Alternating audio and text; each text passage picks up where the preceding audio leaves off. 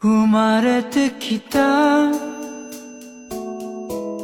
その訳は今もまだわからない。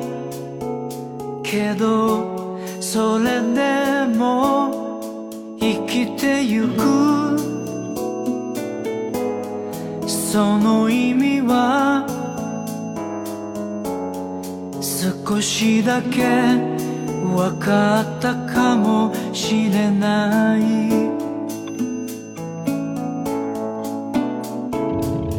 なくしてきたもの Hello，大家下午好，今天是二零二三年的十二月一号，二零二三年的最后一个月的第一天。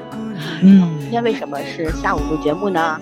因为今天下午和早上都有空，嗯，然后 圈圈同学呢，就是这个支原体病毒感染，哎呀，嗯非常非常不巧。上一期节目大家也知道他出差去了嘛，出差了出差坐火车，然后密闭空间就很容易被感染到病毒，回来之后就倒下了，天天挂水，哎呀，挂非常的可怜。对，他说这水挂进去手是冰凉的，然后腰都快疼死了。就反正今天也特地跟大家说，尤其北方的朋友们啊，听众们，嗯就是跟着大家要保重。最近你北方这个支原体太厉害了，好像南方还好一点，我觉得上海这边倒有是有，但没有那么恐怖。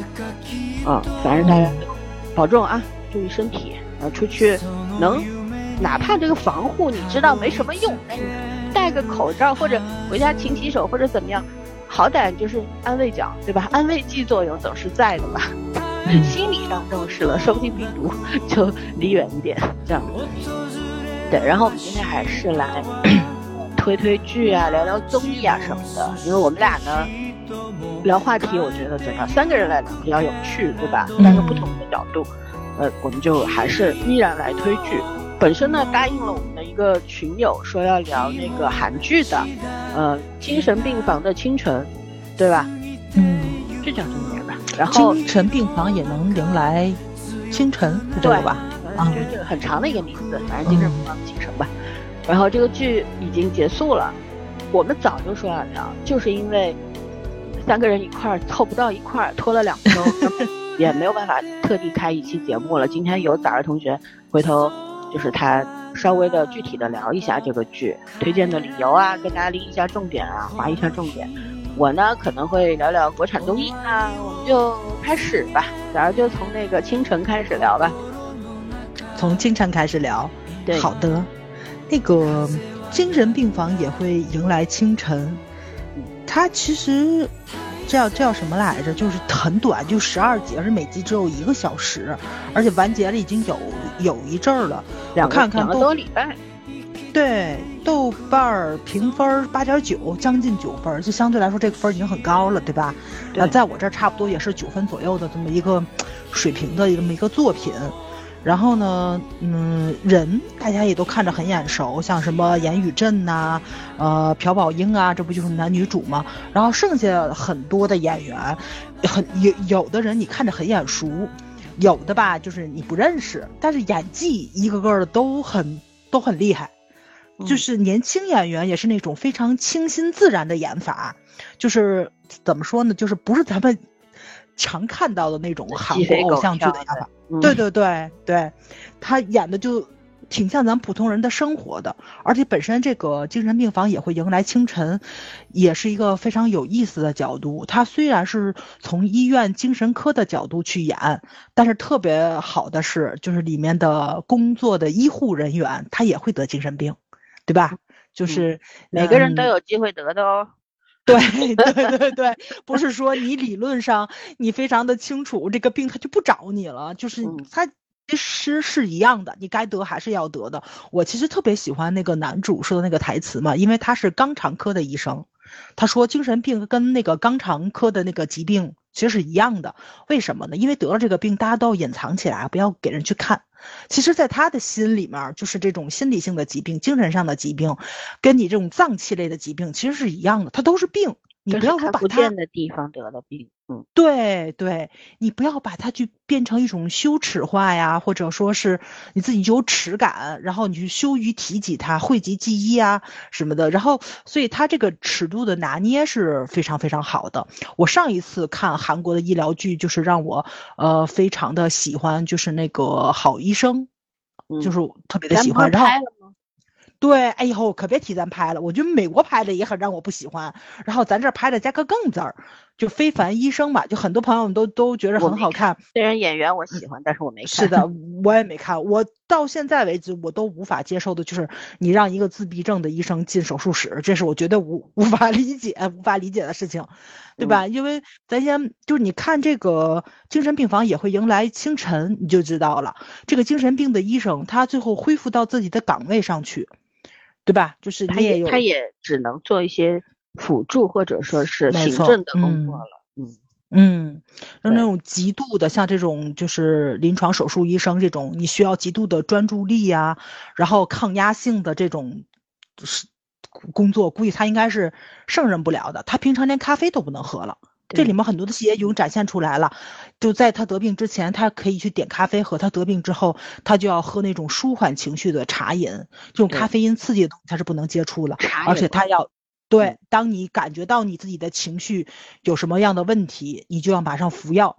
如果说你情绪上没有这种不适的感觉的话，你手机也要设闹钟，到点儿你也要服药。就是说，你的这辈子可能你离不开药了。当然，也不可能说也这这这辈子这个词儿可能也也比较极端，但是说在医生基本的上吧，啊，是的，负责任的说一句，基本上嗯，这个问题我跟我同事们探讨过，因为我们做的工作虽然不是精神病精神科医生的工作，但是多多少少有一些些的那么的关联，因为我们是做心理研究的嘛。然后嗯我们就聊过这个，就刚早上说的，到时候也不能喝咖啡了，也不能喝茶了。你知道我搭档说句什么？哎，那你那么嗯多茶杯怎么办？我说我都疯了，我肯定全配了，我我怎么办？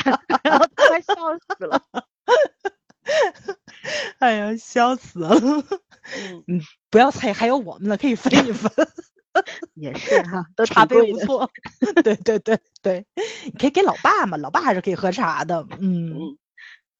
嗯，你是等盼着我疯掉吗？啊，不是不是不是，我就是说，不要因为这个就把这个火撒到器物的身上，对吧？咱们要不嗯迁怒。嗯，所以，所以这个怎么说？你看老老三作为一个专业的人，然后就是在看这部剧的时候，会觉得他这个剧其实相对来说是比较尊重呃精神精神科医生的这个职业的，尊重？专业以嗯及他在故事的发展上面还是很符合逻辑，而且我觉得他们是嗯。主要是尊重了病人。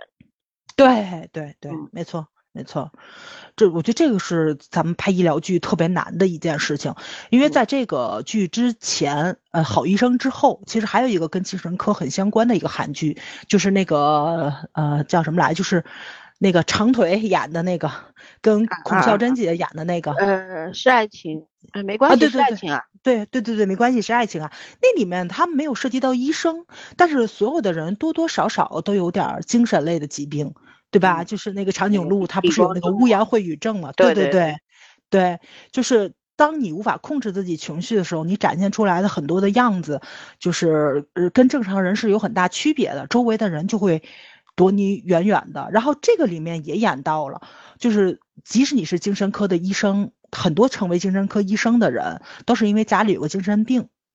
对吧？你是有一个病患，然后你在照顾他的过程中，你去学习这些个专业的知识，然后走上了这个专业的路。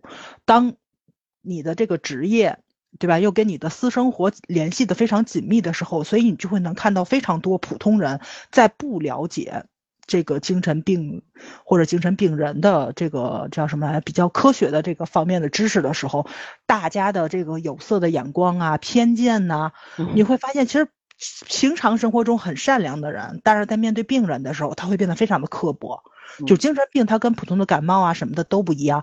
我们会从新闻里面看到有很多极端的精神病是有暴力倾向的，会伤害人。对，但是其实很多种类嘛，也有很多他嗯他很温和，很温和。对对对对，就大多部分的精神病人其实都很很温和的，但是那些个极端的这些个事例爆发出来，人们产生的那种恐惧感，你就有一种怎么说，那种作用力就作用在了这些很无辜的大部分的这种很温和的精神病人上，缺乏社会的一个正确的正确认知。嗯，对，对就是其实这东西是要科普的。然后呢，嗯但是呢，我觉得就任重而道远吧，就是说，你别说精神病人会被歧视，会会害嗯怕。有有的人觉得我不是歧视他，我就是看到他害怕，我怕他打我，对吧？其实这也嗯是一种隐形的歧视，嗯知道吗？你会默，你已经默认为他一定是对你会产生暴力的，会伤害你的。但就这什么，就是缺乏了你对精神病的类型的这个理了解。了解问题是你嗯面对一个陌生人，但是你现在知道他可能有些状态不是很好的时候，你会害怕也是一种正常的心理。我没有苛嗯责说那些害怕的人，但你一定要认清楚，这也是一种歧视。但是呢，没错，嗯不能责怪任何人。你要躲避，你也没有错。为什么？因为你嗯不了解他，你不知道他具体得了哪一种、哪个症状，你害怕，你想保护自己都是很正常的。但是如果说嗯我们现在是，比方街坊邻居知道家里有这么一个，别人家有邻居家有这么一个病人，然后呢，我们大概也了解他的这个病症或者怎样，但是还在背后说人家指东道西，甚至把一嗯家人都说得很不堪，我觉得这是一种恶毒，这是不提倡的，也不可以嗯的。作为人类不应该这样对待自己的同类，对吧？还有一点就是说，就别说这个这个精神病人，精神科医生也会被歧视，你们知道吗？对，嗯。不是被同行歧视，或者不是被大家都是这医生是个大种类嘛，各种科室专业不嗯。一样，但是是被那些非医学专业的人歧视，就是普通人会觉得，哎呦，嗯。你是看，而且大家现在甚至于连精神病和神经病都没搞清楚，嗯，大家语语语态里边总是说，哦，神经病吧，神经病吧，对吧？没有人说啊，精神病吧，就是最基本的概念都没搞清楚。没错，没错，没 错。然后呢，又会觉得哦，嗯你是给精神病、神经病看病的，那你也不正常。你也不正常，出出入这个医院你也不正常。上嗯海的宛平南路六百号，大家上海人有就是就觉得你脑子不正常，他不会这样直接说，他会说，哎，能到了宝去吧，就到六百号去吧，嗯宛平南路六百号，嗯就这？啊，你们有这话，我们也有。我们天津是吴家窑，你知道吗？吴家窑对不有精神香港不就是去？金山吗？对不对？对对对都都一个就是总总是种那种代指代名词。但说实话，我我不管是我作为这个跟专业相关的人，还是作为一个普通人，我其实听到这种话是不适的，舒嗯心里是不舒服的。但是我知道为什么会这样子，几十年都会这样子说这句话，是因为大家对这个精神病也好，对心理疾病也好，认知是不足，或者说几乎为零。没错。你知道吧？嗯就精神科医生也好，心理医生、心理医生，其实在我们这儿也没有专业的讲法，一般就是就是精神科医生，三甲医院都有嘛，或者每个嗯城市都会有一个精神卫生中心，对吧？它是比较专业的一个医院、一个机构、一个医院这样子的，都是公立的啊。大家如果真的心里有什么问题，有什么这个影响，觉得自己最近抑郁的很厉害，那但你不要自给自己看病，百度一下百度百科，哎呀，我抑郁症了，或者去做那些乱七八糟的什么测试，哎呀，我抑郁了，我重度、轻度、重度，不要这样子，我们就不要去医院觉得，去医院去看精神科是个丢人的事情，实际上它就跟看感冒是一样的，一样的。告诉我嗯。们还是一个发展中国家，并且呢，我们国家就是这个经济发展，每个省市之间是非常不均衡的嘛，对吧？我们大城市的人嗯现在有一些意识，或者说啊，我我要心里不舒服，我觉得我我确实不太对，那我就要去精神科看一下或者怎样。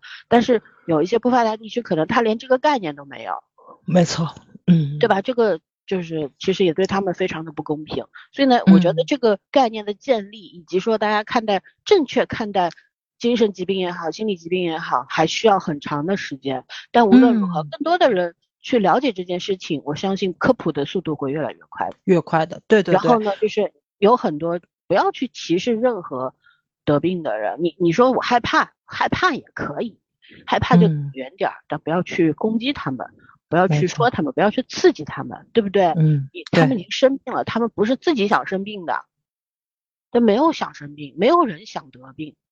嗯，对是的，是的嗯，对，得病总是痛苦的，对。是的，我觉得这个剧就特别好的，就是讲了非常多你怎么样察觉自己的这个情绪非常大的起伏。因为我有时候我们知道人有时候会崩溃，对吧？就是特别明显就能看出来。但有的时候他到了医院确诊了，他都不知道自己生病。这里面不就演了一个妈妈嘛，对吧？他一直以为女儿在学校里面被被校园霸凌，生病的是女儿。对对。但是在孩子去看病的过程中，他发现有病的是自己。嗯。然后呢，医生。给他一系列的方法，让他去看出来自己的问题在哪里。然后我觉得那个就特别好，就是那个日常梳理嘛。我觉得就是，我们很多人其实就是都可以借鉴，大家没有病也可以去借鉴，因为你可以非常清楚的能看到自己最近这一段时间负面情绪的词汇用的越来越多的时候，就是你是能找出来自己。因为你像有时候我情绪起伏比较大，我感觉不出来，老三就能察觉出来。他就说你就是字里行间你是能带出来，但是咱自己肯定没有感觉。他是专业上他比较于敏感，但你个人怎么样去鉴别这个东西？我觉得他那个里面讲这个方法就真的非常好。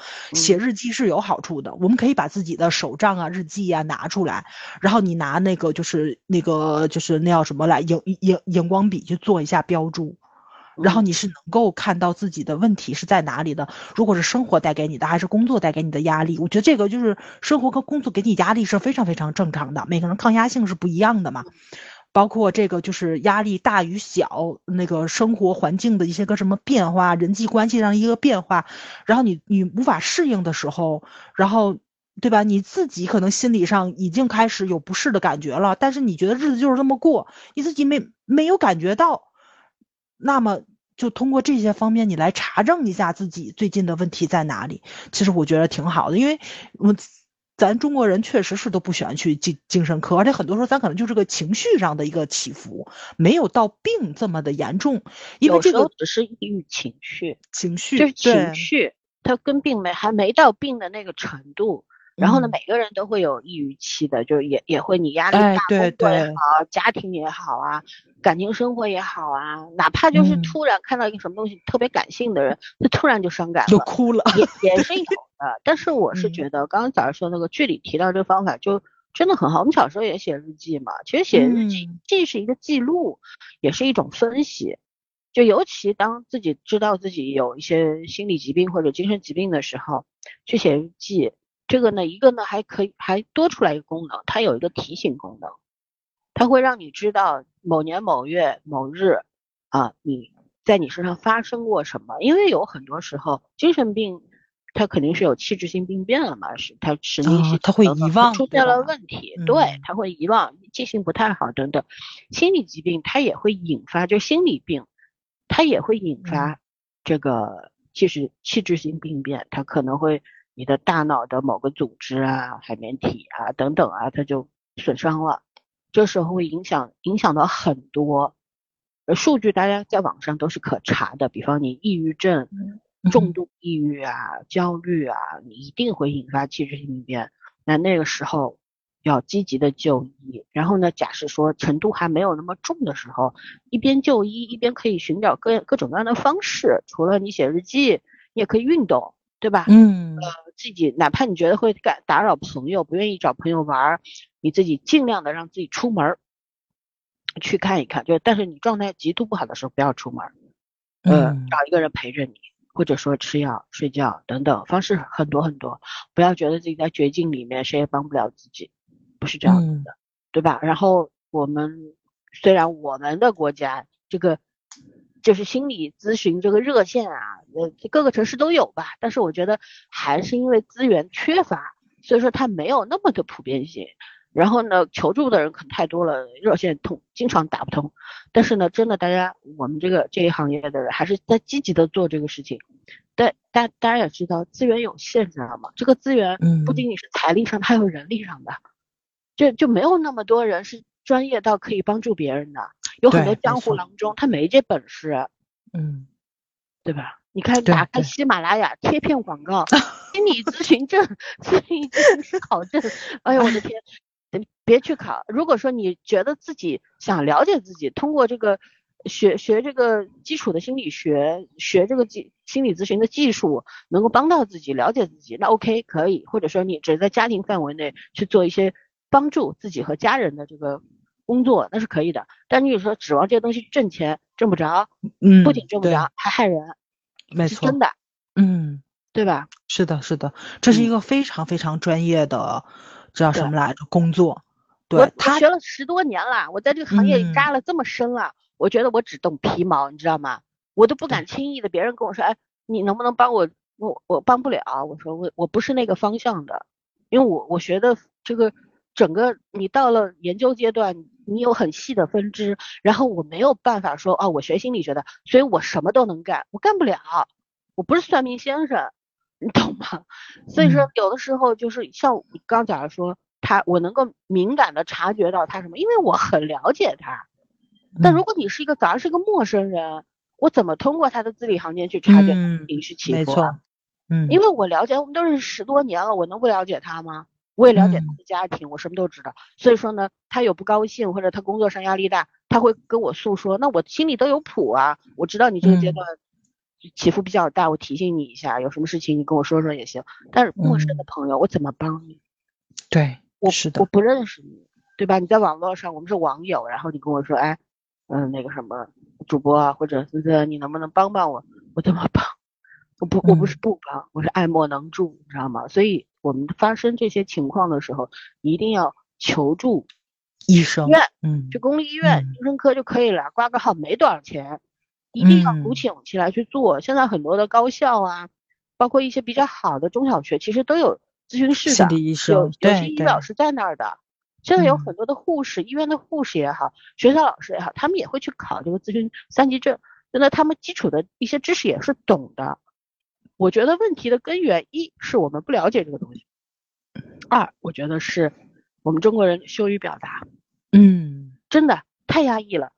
嗯不仅羞于表达感情，也羞于表达自己的困难。对，嗯。呃一定要嗯学会啊开朗一点，跟西方人那样傻乎乎的对挺好对对的啊。老三说这个剧里没有嗯这个剧情，就是嗯女主她的抑郁症痊愈了之后，对吧？就开始写赞美日记，她嗯日记就又变了，他的日记就要每天赞美自己。嗯今天你做了什么事情，觉得自己做得好，你就要写下来。嗯，对，我觉得这个咱们。嗯，对对对，咱普通人也是可以用到。就老三说的，咱中国人总看自己做的不好的地方，你给自己特别大的压力，对，那么你就应该写下来自己每天做了多少事情，有多少事情做好了，有很难的事情你把它完成了一半儿，那么你就非常棒了，对，因为你有突破了自己。嗯有一个理论叫预言自我实现吧。为什么我经嗯常说跟早上说不要唉声叹气，不要 A，不要叹气？为什么？嗯预言自我实现。你越是想糟糕的事儿，你想啥，你你这事还没干，你在想的时候，你就想了一嗯遍，觉得哎，哎呦，成不了啊，对吧？成不了啊，嗯我肯定会很难过呀。那你嗯再去，你必你又逃不开这个事儿，你必须去面对，那不就两难难回难过两回了吗？嗯你就何必为难自己呢？但是如果说你内心想的，咱们就阿 Q 精神，觉得嗯，一定会好的。我只要我一一旦你给自己心理暗示，对吧？然后你所有的行嗯为、你的行动，你都会朝着这个目标去，明白吗？就是你就会往那个好的方向去不断的走，去靠近，那也可能实现这个目标。而即便你没有办法实现这个目标，但是整个过程它也会给你力量和勇气，就是你会觉得哦，我没白干，我试过了，我不遗憾，嗯对不对？嗯，是的，是的。嗯所以我觉得他这个句子就是这个科普性，其实做的是非常非常好的，就是让大家非常清楚的了解到，然后就是怎么说呢，就是你情绪上怎么样把控，包括精神病院的这个病房有非常多的形式，对吧？就是什么康复病，不是不要康复，保护病房嗯。什么的，就是你不同的这个呃等级要住不同的病房，然嗯。后呢，还有就是说，呃，精神病人能够离开医院、离开医护人员的监护之后，家人怎么样跟医生去配合他，监督他吃药，然后慢慢的恢复就是正常的这种社会生活。他其实细节的东西其实非常非常的多。那嗯你你你你会看到病人，嗯、其实相对来说特别的可怜。就他们所有的那些个举动，就你无法理解的举动，其实都是一种求救的信号。对，就咱们觉得像自残，对吧？其实嗯不是，他是想活下来的，他就用过这种过激的方式去提醒身边的人，没有人能看到我，对，拉我一把，嗯嗯，他要的是关注，所以这个里面就是非常多的内容，就让你觉着特别的难受。但是特别难受之余，然后你又会觉着非常的窝心，就是里面确实有很多人做了很多的事情，可能是咱们现在的价值观上接受不了的。你像就是这些病人家属，然后。面对于医院里面有一个得过精神病人的，就得过精神病的这个护士，继续来照顾病人，家属都不理解，就在医院门口抗议。对，但是他们说的所有的话，他们是在精神病楼下说的，他们说的所有的话，其实都是在精神病人的心上插刀子，因为他们的孩子、他们的亲人也都是有精神病的嘛。你在楼上其实就是清清楚楚的提醒他们，你们病好了，你们也不可能跟正常人一样了，就是。就大家作为一个上帝视角嘛，你看的是很清楚、很明白的。当然，这个事情后来解决掉的时候，也是因为这样的一个视角去解决掉的。那咱们会觉着就莫名其妙嘛？就这个东西你很明白，你就看得很清楚，为什么你还要去做这件事情呢？其实人不就是这个样子吗？这个是这个苦难，这这个事情是这样子，就是说，如果你你希望你的小孩、你的家里人在得病的时候不要被歧视。可是你又很害怕，你不未必是歧视这个护士，而是你又很害怕，因为你知道精神病可能他他这些父母对精神病是不是很了解？未必啊，他可能只了解自己家人的这个病症，这个他会出现一些什么样的行为，并且他长期，我我从来不苛责这些家属，你知道为什么吗？因为他们太难了。没错，嗯，他们太难了，他们要。是我们无法想象的那个忍耐力，那个包容心。他们的爱比我们的大，他们的善良也比我们的大。就是我指的是那些真的在有在好好陪伴和照顾精神病患者的这些家属们啊，我其他那些不管不顾的咱不算啊，撇开了说。然后我从来不苛责这些人，就是因为他们太难了。然后呢，有的时候说话说回来，回到剧中，就是他他他不是歧视这位护士，他是觉得。啊，精神病就是很恐怖的，然后他会觉得可能痊愈不了。那么以我现在的那些认知，我没有办法去想象你怎么样能够健康的、正常的做好你原来的工作，然后来没错照顾我们家这个患病的孩子，或者我们家患病的老人啊、朋友啊等等。他他其实也是被困在他的认知里面。其实就像咱一开始说好医生里边。为作为崽儿，他是无法接受一个得自闭症的天才进手术室拿刀的，嗯，对吧？去切开人家的嗯肚子，治疗人家的脏器，就是你你无法想象，因为你你你不知道他什么时候就发病了，就发发病了，对吧？嗯，而且他那体力也不行，他他有时候那个手术一做十几个小时，是没错，对，他撑不下来啊，对不对？嗯，所以呢，就是。同时，这是同样的一种心态，就是我无法相信一个自闭症的病人能进手术室，我也无法相信一个得过精神病，现在说起来他已经好了的护士去照顾精神病人。其实这种心态是一样的，嗯，对不对？我们只是上帝视角，但我理解这些人啊，可是我也理解早上说的，这些人的所言所行其实是加重了这些精神病患者的心理负担。没错，觉得我对他们清醒的时候会觉得我就是对家人。就是一个负担，负担，嗯，我是个负担。如果没有我，他们会很好的，他们活得很好，他们不会有这么多的牵挂，他们不会为我付出任何的事情。就是因为他们有这种很重很重的心理负担，才会导致他们得病，陷入到，就是说，在他比方他吃了药控制住了，他现在可以回家了，可是他看到自己的父母啊，或者是配偶啊，或者是甚至于孩子呀。都在小心翼翼的对待你，害怕你跟个受了惊的兔子似的，就特别呵护你。因为大多数人是无法做到一个成人的心态去对待对待你的，对待一个病人的。别说精神病，就是得了一个什么胃病或者什么病，医院里面出来，大家也是小心翼翼的呵护，我无法立刻把你当做健全人或者正常人，是这样子的，对吧？这个心态都能理解吧？所以说呢。但是对于精神病人来说，他就会觉得，哎呦，我我就是个负担，负担，对，我不如死了吧。甚至有些人他会就是，哎，我既然是个负担了，我破罐子破摔了，都有的，各种心态都有。特特别是当他们有这个器质性病变之后，他有些东西是无法自控，你知道吗？他他他海马体对，或者是的，什么啊，这这里有问题，那里有问题，神经系统出现问题的时候，他自控不了了。他会出现自残或者伤人的这个事情。所以你知道，这个世界上有很多问题他解决不了，这也是难以解决的一个问题。所以，我我是觉得那些能够陪伴着这些患者的人太伟大了，他们就是天使，你知道吗？是为了照顾这些人，为了陪伴、照包容这些人存在的天使，了不起。嗯，对对，就是家属的那个善与恶，它就展现的非常的淋漓尽致。所以我就觉着这个剧拍的非常的写实，就给大家看到了生活的特别的不容易的一面嘛，包括这些精神。嗯，对这些精神病人也是，他们为什么得这个病？女主有句台词说的特别的好，她就是说希望这些病人都能够痊愈啊，出院就不要再回来。她说，因为她发现就是干了这份工作之后，才发现得病的都是很善良的人。对，然后对，你就就就是因为你们的心特别的善，特别的软，所以你才会得。得这种内耗吧，对对对对，没错。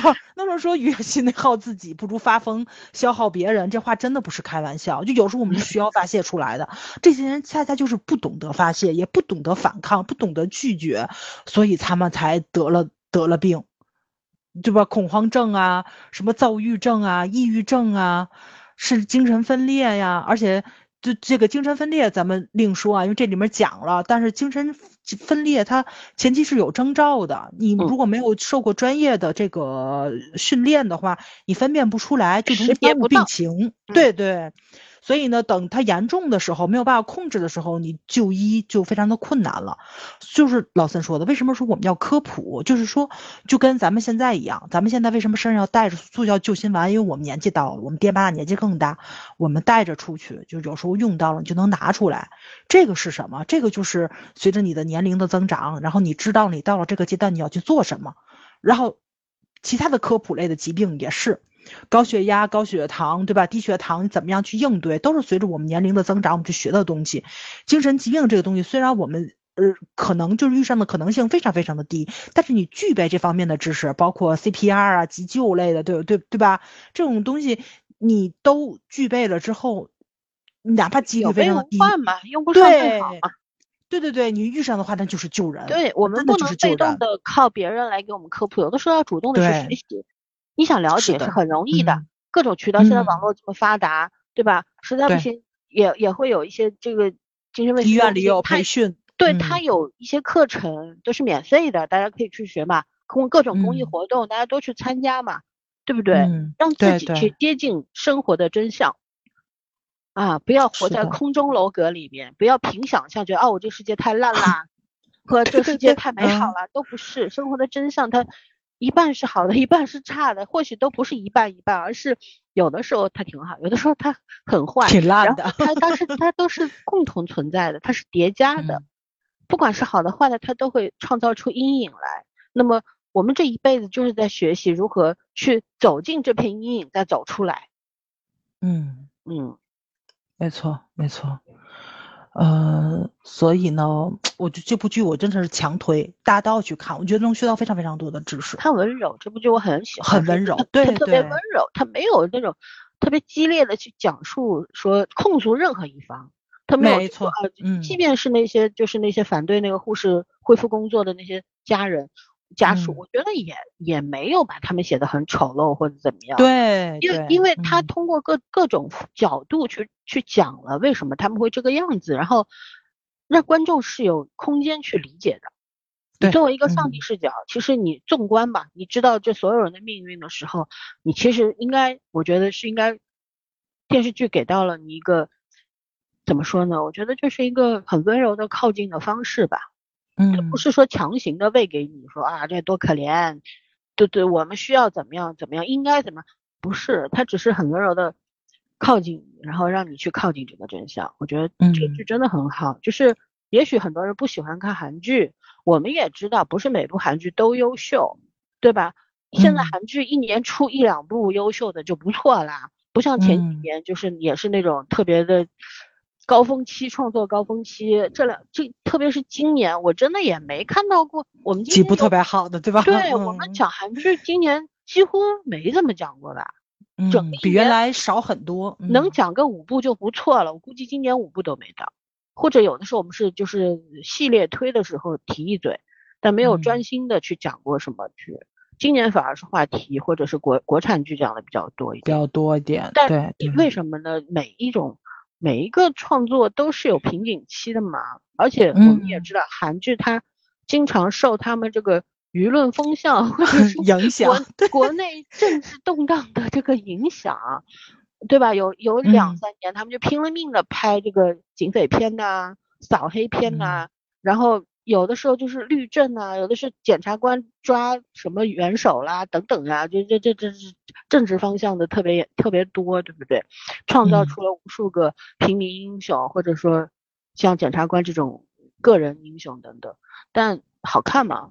不怎么样，不好看。嗯，但我们也是可以通过这个角度去观察一下，说韩现在韩国社会原来是这样子的，然后观众因为电视剧他们是边拍边播模式嘛，当然也有全部拍完放播出来，大多数都是边拍边播，他们是受观众的影响在创作的，非常的贴真实。一旦观众不嗯喜欢，你这个剧就完蛋了，就广告也不投对你，提前结束了。对吧？我们碰到过嗯很多部，原来说十六集的，结果拍十二集就不不拍了，就完了，为什么？他拍的不好看，不好关键不买看账没人看，广告商走嗯了，你就完蛋了。所以说呢，嗯他们其实不像我们，就比我们的创作环境其实更严苛，但是呢，对，哎人家就放得开嘛，对吧？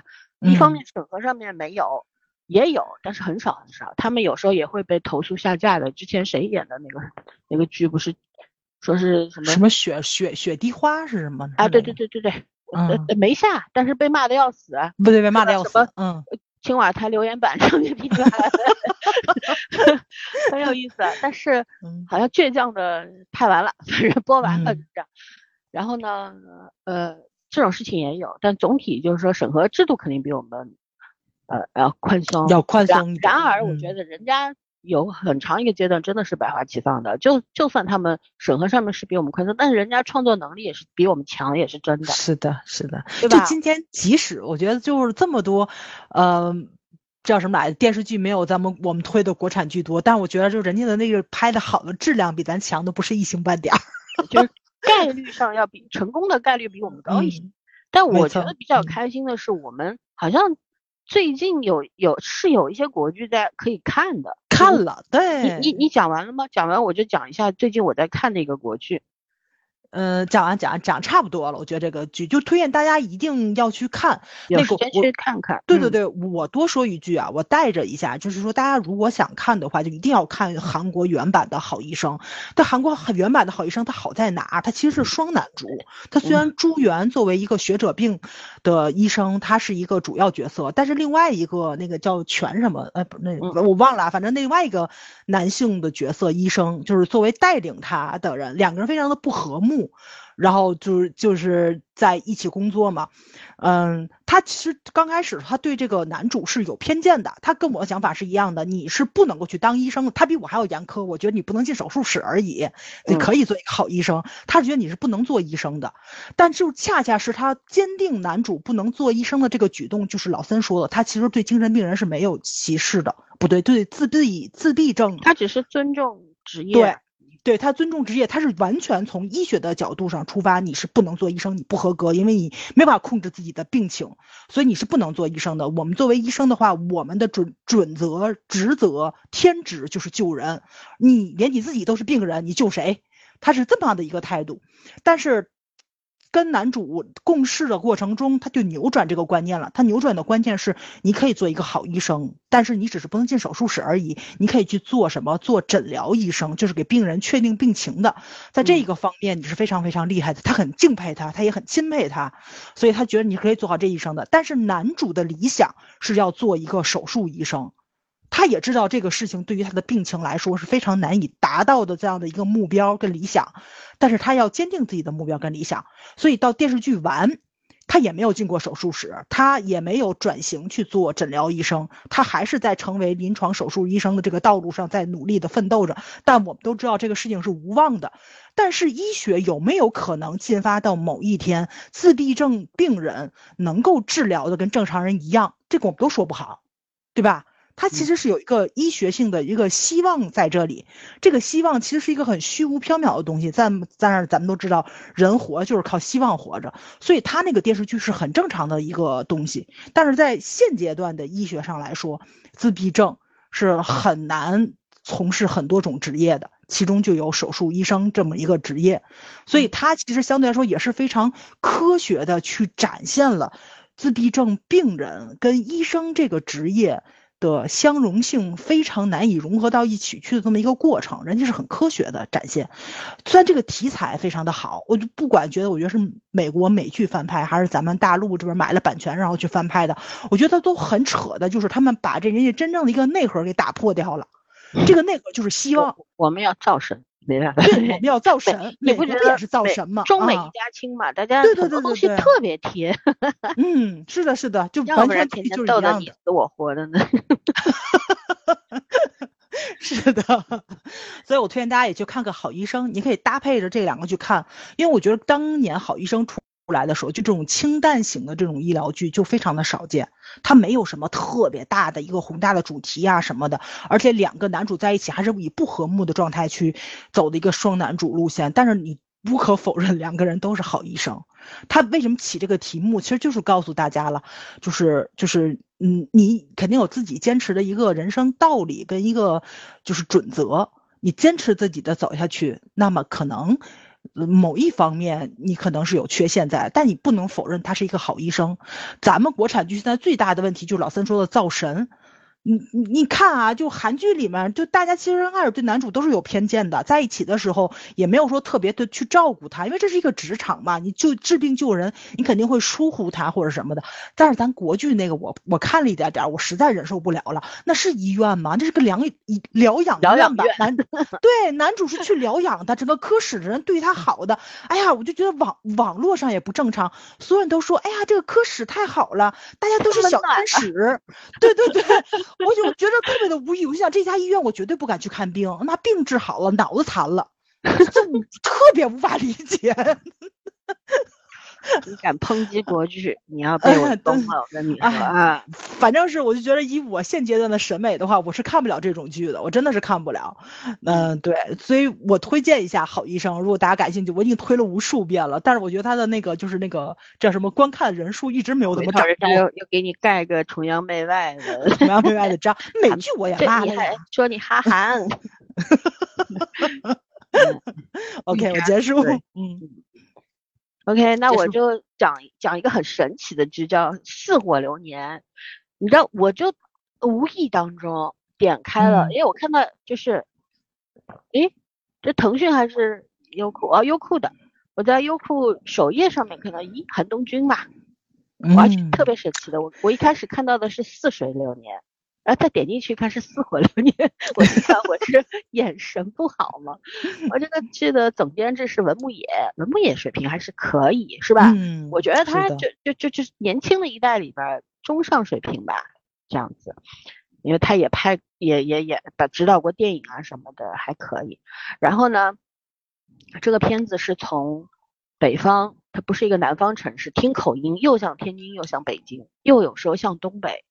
知道不？就是其实他那个地理环境，他又讲到胡同，胡同不就是你们北京、天津吗？北京，对吧？但是他有时候又会讲啊，我们回东北吧，回东北吧。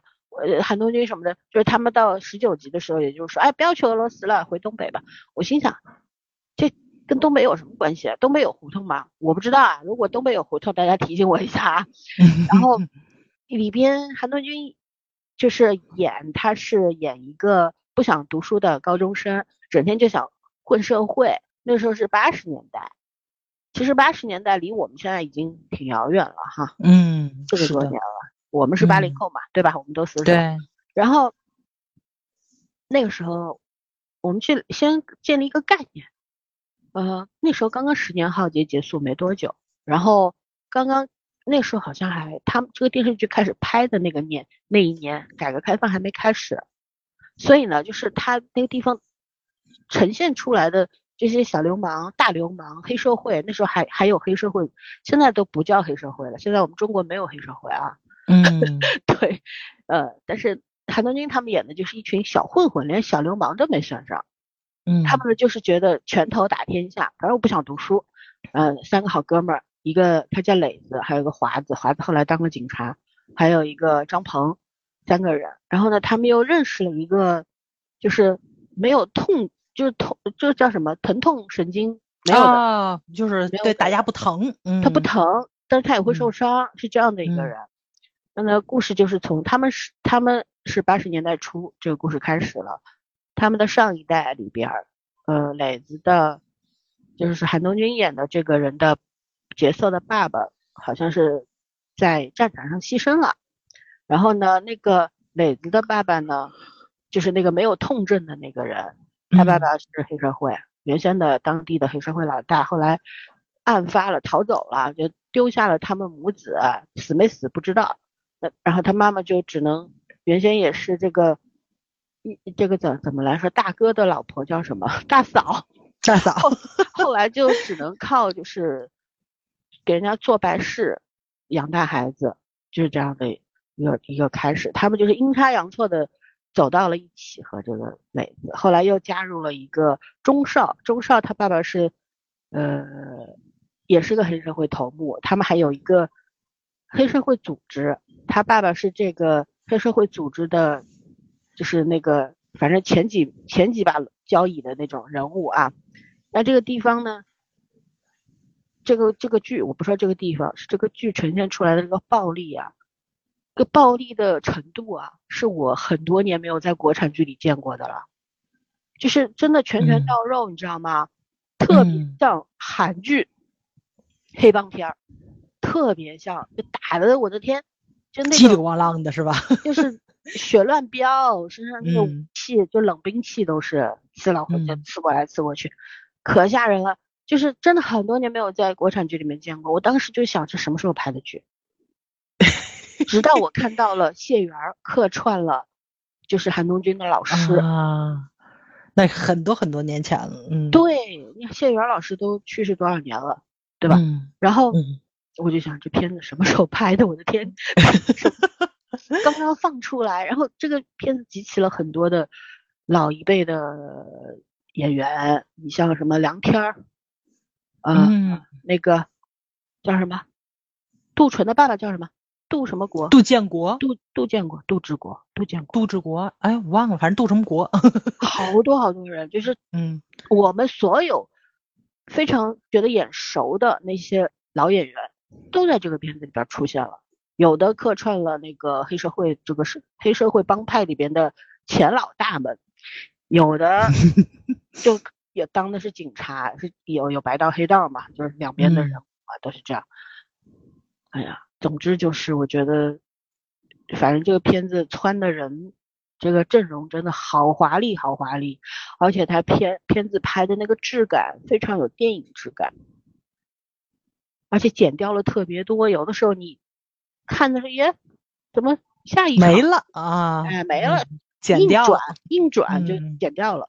有的时候你下一看下一集的时候，跟上一集连不上了。然后他们用了一个非常巧妙的方法，就是让很多的，呃，就是他每个片头或者说片尾都会让一嗯个人坐在那讲述。这个人可能是前服刑人员，也可能正在服刑人员，也可能是前警察已经退休的，嗯，各种各样跟貌似有原型人物，就是这个剧里边所有出现的人都有原型人物呈现在了片头片尾，但也可能这些人是演员，是找来的演员扮演着就是这个相关人员，你知道吧？总因为嗯他们口条太顺了，我觉得不太像普通人，有点像 口条特别顺，就嗯普通人不可能讲的绘声绘色的那种状态。就是伪纪录片的形式对，是类似，对，所以嗯我觉得他就是非常技巧性的，因为前后剪的太多了嘛，有些太多了对对对，他还得介绍剧情，嗯对他，他把他啪啪啪十句话就把这一集的内容给概括了，就这样。所以我觉得就是可看性很高，但如果说不喜欢看这种去这个打来打去的，你知道弹幕里有多少人说吗？我靠，他们打的我嗯都害怕。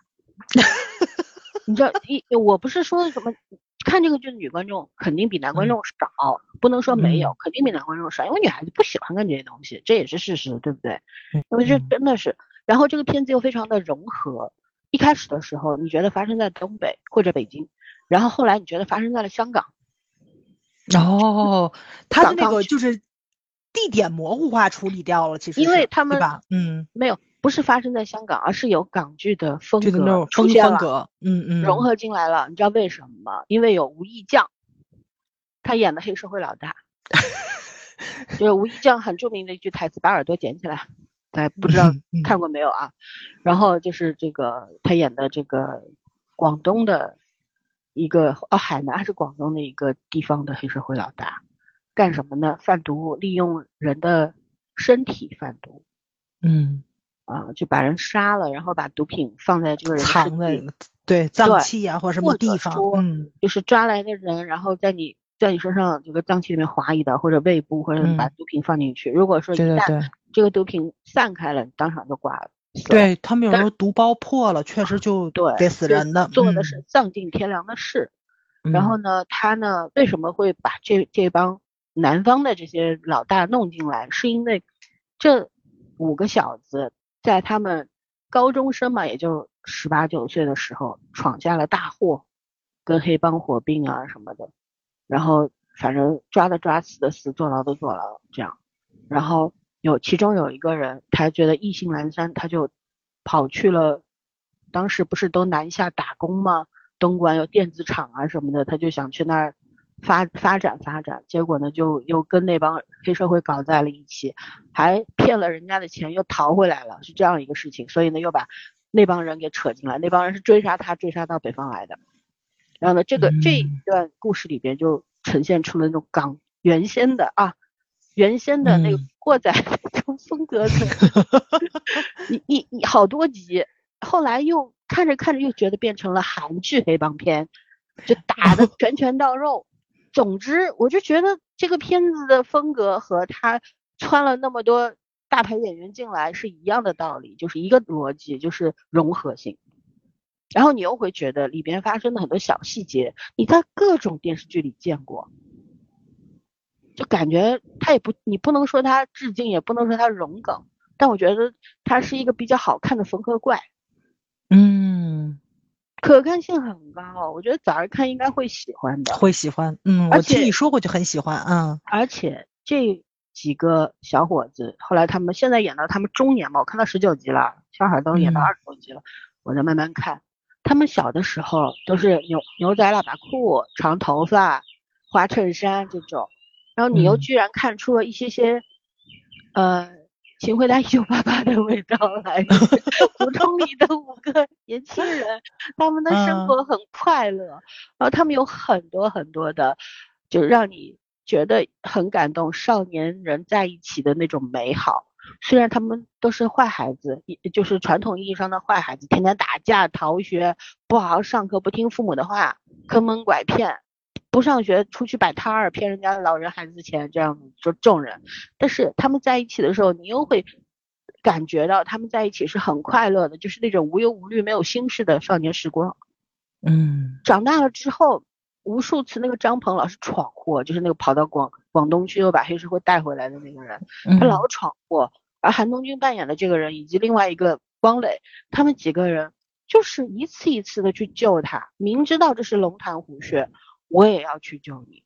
包括他们为什么这个韩韩东君扮演的这个人会坐牢，是因为就是后来当了警察的华子，就是被黑社会抓了。嗯，然后呢，他们要去救他，就四个小兄弟去救他，因此韩东君坐了牢，另外一个那个钟少被杀了，另外两个人磊子逃到了俄罗斯，还有一个去了南方，就这个小团伙就散了，然后华子一个人留下来高考，他本来是他父母希望他考医科，他觉得他要干警察，嗯，这样的一其实是个悲剧，对吧？嗯，肯定被可能到最后除了华子，其他已经全死了，因为全死了。我觉得这个嗯走向就是根据我国这个审查的这嗯个嗯，明白要求，，不嗯能让这些人活着。善终，对，你知道这嗯些人，就像韩东君演的这个人，我演，我觉得他演二溜子，演流氓，他后一开始就是个小混混，后来真的成了一个大流氓，甚至于他他干走私啊什么，他能是好人吗？嗯他也杀过人，你觉得他是好人吗？他肯定不是好人，但是他又是一个非常讲义气的，对哥们儿、对爱人，然后对自己的父母包括他那个不成器的哥哥，特别特别特别好的一个人，他可以为了兄弟拼命。就是我先说演技，我觉得韩将军把他这个这个这个角色的那种很复杂的那种江湖莽汉的那种气质演出来了。但他到中年之后，你说他完全没头脑吧？他还挺聪明的，他也觉得我的兄弟现在是警察，我不能给他丢人。我我他让我别干坏事，我不干，我就倒卖倒卖 BB 机嘛，手机嘛，大哥大嘛，我不干什么杀人越货的事儿了，我收敛了。嗯，但是时势比人强，他想收敛，别的黑社会就要别的对推着他走，对对，就他已经一旦你走上这条不归路。你真的是无法回头的。人在江湖，你想做个好人也没用。你想，你知道这个一开始的时候，那个钟少就是死掉的那个小伙伴，他爸爸他们家是被灭门的。为什么被灭门呢？是有一个原先的这个地方的这个黑社会的老大，呃，因为犯了案子，然后逃走了。逃走了之后呢，他的地盘不就被其他的人分割了，占了嘛？就跟香港古惑仔是一样的意思，一样的，对吧？然后呢，他回来呢，这个人啊。我觉得，就弹幕里边很有趣，说查查这个人吧，不像演的，演的，真的，我觉得他比那个谁孙红雷演的还要真，特别真，你看了就知道了。而且这里边你是能感觉到这个人非常非常的残忍，他杀人就跟杀只鸡一样，你知道吗？嗯。然后他他把那个就是那个杜淳爸爸演的那个黑社会老大二爷，他是怎么弄死他的？就是把他绑了，然后呢，那个二爷就是趁机跑了。他开着车，他当时已经少了一个胳膊了，就赫尔钦只有一只手了，但他开着那个开呃轿车，先嘣把那个人撞飞了，然后来回碾压了三遍。嗯，然后他而且一边碾压的时候，当时。配了个音乐，还是个非常轻快的西方的，类似于那种我忘了，好像是爵士乐，也可也可能是那种踢踏舞的那种音乐，反正非常兴奋、快乐、欢快的那种歌曲，舞曲那种，对吧？对，就你是不是觉得这个质感特别好？嗯，听着很好，但是汗毛直竖。对，这个人 为什么会断一只胳膊？是因为当时钟少加被他灭门了之后。然后呢，他姐姐又被他抓了，被他抓了之后呢，钟少他们的，呃，包括磊子啊、华子他们就去报仇，要去救姐姐，结果呢，当时就车子砰撞进去之后，引发了那个火车，车子炸了嘛。这个人被压在了一个重的墙或者说重的家具底下出不来，然后呢，那个钟少的姐姐拽着他的裤腿不让他跑。然后他他他被压着动不了，你知道他狠到什么程度？他看到旁边有把斧子，拿起来怕把自己胳膊给砍断了，是这种人。后来他发现了他逃出去，他的旧情人收留了他，治好了他。然后他发现他有一个女儿，可是他也没有收敛，他回来报仇，要把所有人都杀光。他说的就是我来了，我就不想走，我今天来就是奔着大家一块死，就是就是这样一个人。我是真觉得这演员好牛啊！我第一次看到这演员，怎么能演的这么好，这么逼真？不像是演的。对，所以这个剧啊，好，我把内容讲的大概讲了一下。我想说的是，就是说一个呢，就好奇现在这种类型的剧是放开了吗？包括我们最近上的一些电影，什么涉过什么愤怒的海，嗯，对吧？马上还有张译的一个叫。尖刀不是三大队等等，他讲的是警察集体被抓了，一个什么设了一个什么案子，还没上呢嘛。这个剧就是，呃，这个电影是涉案之后，反正全体被抓了之后服刑了，一帮警察这样的一个真实故事改编。就这种类型的片子，哎，不像前两年好像都给关起来，最近一一一点点都放出来，对，这是在释放一个什么样的信号呢？我们。拭目以待。还有一个呢，我觉得就是观众们需要一个适应的过程。我看的挺高兴的，我我坦白讲，就是有的时候会皱一下眉，比方说把人撵三遍那种，会 皱一下眉，你知道吗？但是有弹幕里边很多很多人在说，这种电视剧拍出来干嘛的？是要带坏年轻人吗？我觉得，嗯。然后呢，我想说的是，电视剧里的坏人都是假的，身边的坏人但都是真的呀，是不是？对，这电视剧能带坏人，当年《古惑仔》肯定是影响了一些人的，可是大部分人也没有受影响啊。没错没错。他拍这个电嗯视剧并不是为了宣扬暴力啊，他只是告诉你走上黑社黑道，不好好工作，不好好生活，不好好读书是没有好下场的，对，要么被抓，要么死，没有好结果，人生完了。他是要跟你嗯讲这个事儿，怎么就带坏年轻人了？年轻人如此脆弱吗？年轻人天天被九九六零 绑着，哪有空去搞坏事啊？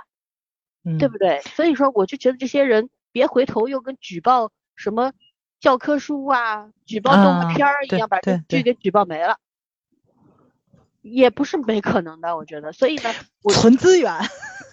对你赶紧存资源，嗯。想看赶紧看，快要结呃三十集，现在放到二十多集，快结束了，就这两天剧终了。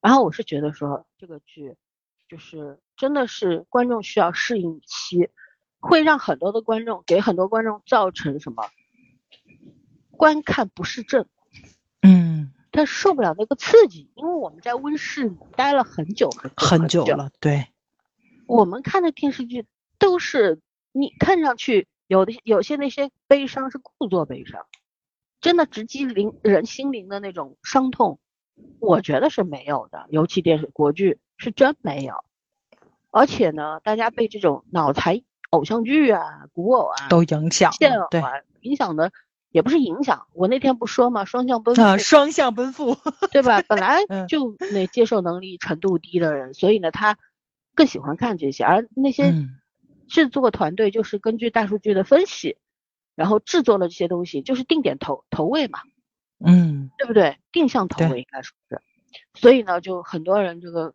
观影的这个惯性啊被培养出来了，他会面对这种类型的电视剧，我相信以后还会更多这种类型，肯定拍了好多，慢慢要放出来。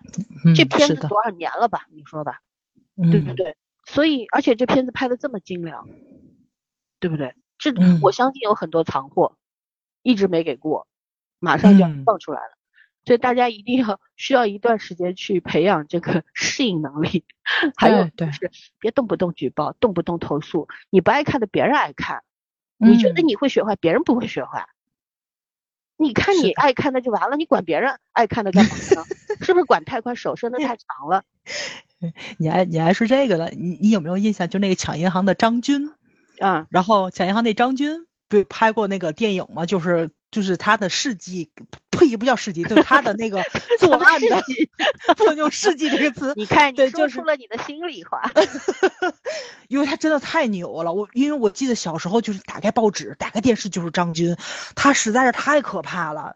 他抢银行你就抢就抢，但他抢银行他杀人呢，嗯，对吧？他每次抢银行他都杀人，就。我，大家现在可能一提就中国无枪或者什么的，但我们那个年代，我们小时候是有的，就是，而且你要你要明白，每个城市都有银行，它是流窜作案，它是在全中国流窜，就那个恐怖程度是真的挺恐怖的。然后呢，就是就是你你你你说句实在话，你你你如果家里面有亲戚朋友是做警察或者说在银行工作，你不害怕吗？你肯定是要害怕的。就你家住在银行附近，你不害怕吗？你也要害怕的，你是有可能死在他枪口下的呀。所以这个恐惧感就，我就我觉得真挺恐怖的。啊那个时候破那个张军案，把他逮起来的时候，我就真觉得就是家家户户都在吃洗面的程度，大家可能真的就是体会不到。所以就他这个真事儿改编成了电影之后，我铺天盖地的看到弹幕里面都在说警察干什么吃的，然后这个那个的时候，我就极度的无语，你知道吧？就。就咱们都很明白，那个年代的警察是多么辛苦才抓到了他，然后呢，但是在现在的这些孩子们眼里，觉得警察是一个无能的代表。对对，嗯你说你说到这个，我正想补充，就是说，大家不了解，我一开始说嘛，这个片子是从十年浩劫之后没没几年开始说的嘛。为什么要嗯严打？是那个时候真的特别乱。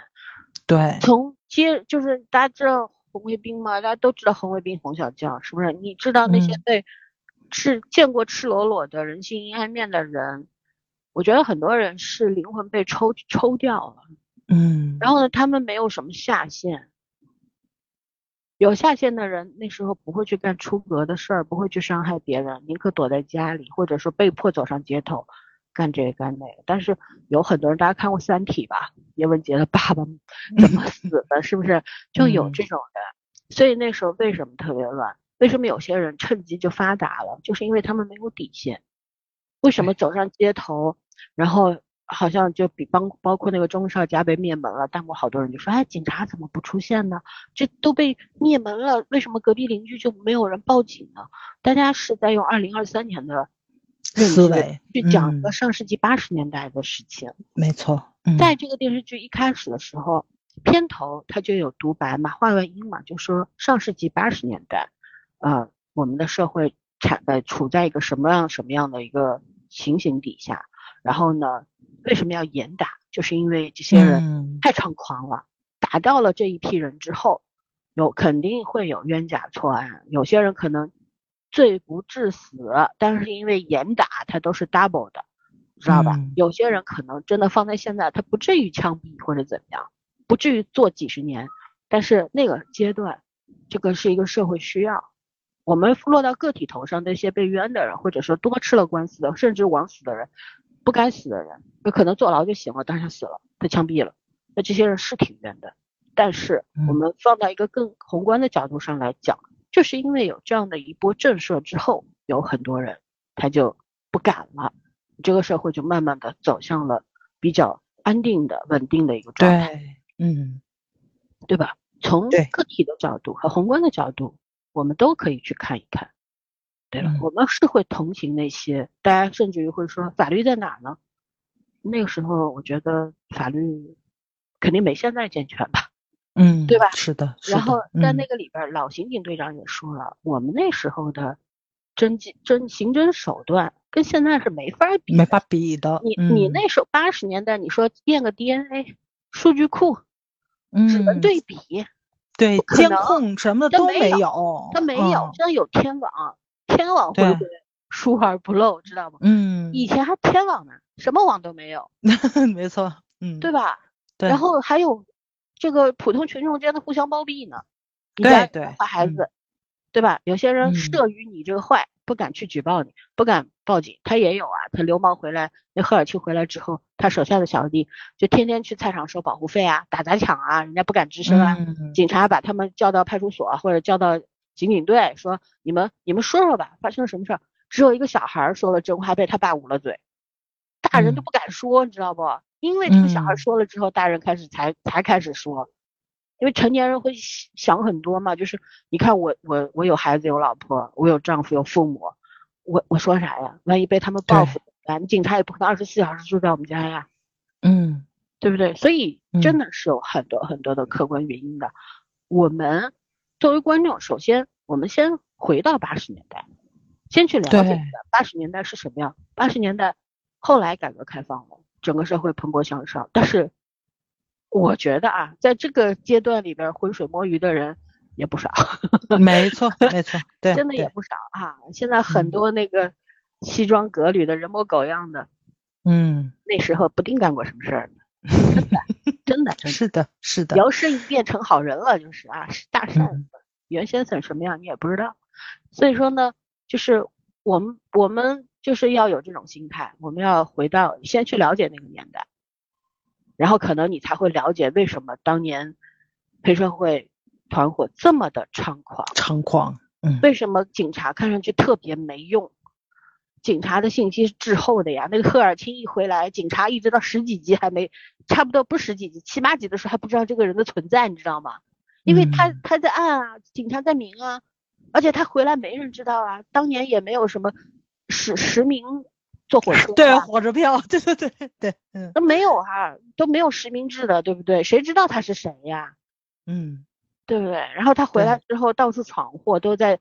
街道上、马路上闯祸、杀人什么的，杀了人之后分解了之后肢解了之后扔在垃圾堆啊什么的，然后警察扒那儿几天翻垃圾堆，发翻出来大量的尸块什么的，那跟现在也不一样。现在法医们对吧，拎着这个工具箱过去，啪啪啪一弄，时间缩短了很多，因为科技发展了，我们刑侦手段也走走向了高科技时代，我们有很多很多的辅助的技术用上去，那时候啥也没有。所以现在我理解很多人老是抱怨说，哎呀，那你看白白银案那时候告破的时候是吧？很多人嗯，那警察就是不不排不排查呀。你怎么知道没排查呢？对，排查不出来，完全靠人力排查，是太可怕了。你知道，就是我上大学的时候，我是学刑事侦查的，然后呢，我我我知道我们那时候九十呃两千年出头嘛，哎呦，暴露年龄了啊！那时候那时候上大学的时候就是，嗯。根本就没有那么多街上什么一个路口八个摄像头这种事，什么街面上都有摄，没有小区里门口门禁有摄像头，你做梦吧，啥也没有。所以那个时候，如果有个人伤了人，甚至杀了人，他往哪一跑，你真的很难找不着他。你也没有身份证实名制，你也你坐火车你也查不着他，他往哪个火车上一蹲，或者哪个什么绿皮车上面一躲，或者说甚至于那种。就是运货的那个火车上一躲，跑山里去了。你上哪找他去？有很多的，嗯，你说，就是大家都想象不到，就是现在的出租车为什么就是那个司机，对吧？那个有有背板儿，还有侧面都有那个。我因为以前对杀了非常多的出租车司机，对，嗯，那也是两千年之后的事儿开始。没错，嗯，那时候九九十年代九十年代中后期的时候，出租车司机是一个很挣钱的工作。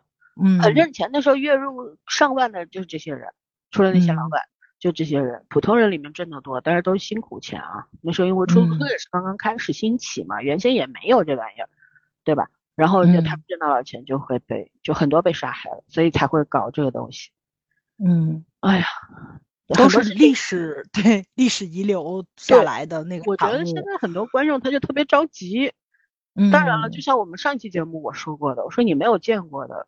你可能就感受不到，因为所以要多看，对你没有这个认知嘛，嗯，对吧？然后呢，我们如果看这种类型的剧的话，你也用可以用带着看年代剧的这个心态去看，就了解一下当年的时代背景什么的，可能就对你这个观剧的感受是会有提升的。对，好了，我讲完了，来你继续，嗯。呃，我最近看了一部韩国的电影，叫做《勇敢的市民》，然后那个豆瓣上面只有三千多人看过，评分只有六点六，不高啊。就是呃，我觉得这个，就他就是又是讲校园暴力的嘛，但他是用一个爽爽剧的方式去演，就是他特别有意思在哪儿？就是他明明是讲一个校园暴力，女主是作为一个正义公平的这么一个临时教师的形象，但她本身她自己是练和气道的。就她的武功是很高强的，这个男主呢，就是校园暴暴力的这个，呃，主要的这种谋谋划人这个形象，他呢就是被这个女主戴着面具削了一顿之后呢，就一直要找这个女主，最后呢就是两两个人在拳击台上面，就是被男男主被打趴下了嘛，所以就是这样一个那比较漫画风格的这么一部爽的这个叫什么来电影吧。商业电影，啊，说白了吧，也没什么特别大的，叫什么来着？就是 宏大的叙事啊，什么的就全都没有。它其实就还是在讲韩国的那个校园暴力的那个东西，就挺政治正确的。我虽然这个跟政治正确没有关系啊，但是我为什么要讲这个 政治正确呢？因为我发现就是老森在此之前讲韩剧的时候也说，韩国特别喜欢讲什么检察官啊，什么乱七八糟的东西。然后呢，他们的这个。政治正确走走入了一个非常歪的地方，英国是另外一个样子，对吧？欧洲那边是另外一个样子，美国是另外一个样子，咱们有咱们的政治正确，这是一个特别大的一个现实问题啊。对，而且他这个电影拍完了之后特别有意思在就是做宣传的时候，然后就有粉丝提问环节嘛，然后粉丝就讲了一个非常有意思的事情。现在这个东西，我觉得就是。咱们在节目里也讲了无数次了，就是磕 CP，就是毫无底线的磕 CP。这个粉丝就在现场把这个事情给挑明了，说的是男主跟女主两个人在这个身份明晰的过程中，就嗯，男主想查这个面具人到底是谁的过程中，怀疑女主两个人在那个是校医室还是在哪儿，就有非常大的身体接触，女主还得装自己不是打架的那个人，所以她就被男的给摁在桌子上了。就就是这种非常暴力或者说是什么的，但是在某一些粉丝的眼里面看起来就非常的有性张力，非常的有 CP 感，嗯 啊，这挺有意思吧？恶啊心，对，对的。然后粉丝在想啥呢？哎，是的，粉丝在现场就把这事儿给挑明了。他在讲这个的过程中的时候，男主跟女主的表情非常的绝，两个人都是震惊，不相信。然后粉丝就问了，问导演跟编剧，就你们设计这个剧情的时候，是不是有这方面的那叫什么来着？就是那个目的。对对对。然后两个演员震惊了嘛，然后两个演演员非常的叫什么来着？就是那个默契的，同时看了导演，同时看了编剧。然后导演跟编剧两个人都没说话，他们肯定想的是，我得先走走走词儿，你知道吧？对，捋一捋。然后呢，两个演员作为经常就是要被记者采访、被粉丝提问的人，就很有经验嘛，就拿起了话筒，说的是啊，就很开心，大家觉得我们两个人嗯之间可能有化学作用，但是呢，我们在演的过程中呢。就是创作的过程中呢，没有这方面的考虑。那当然，大家所见即所得嘛，大家看到什么，大家想刻什么就刻什么，就这么个意思。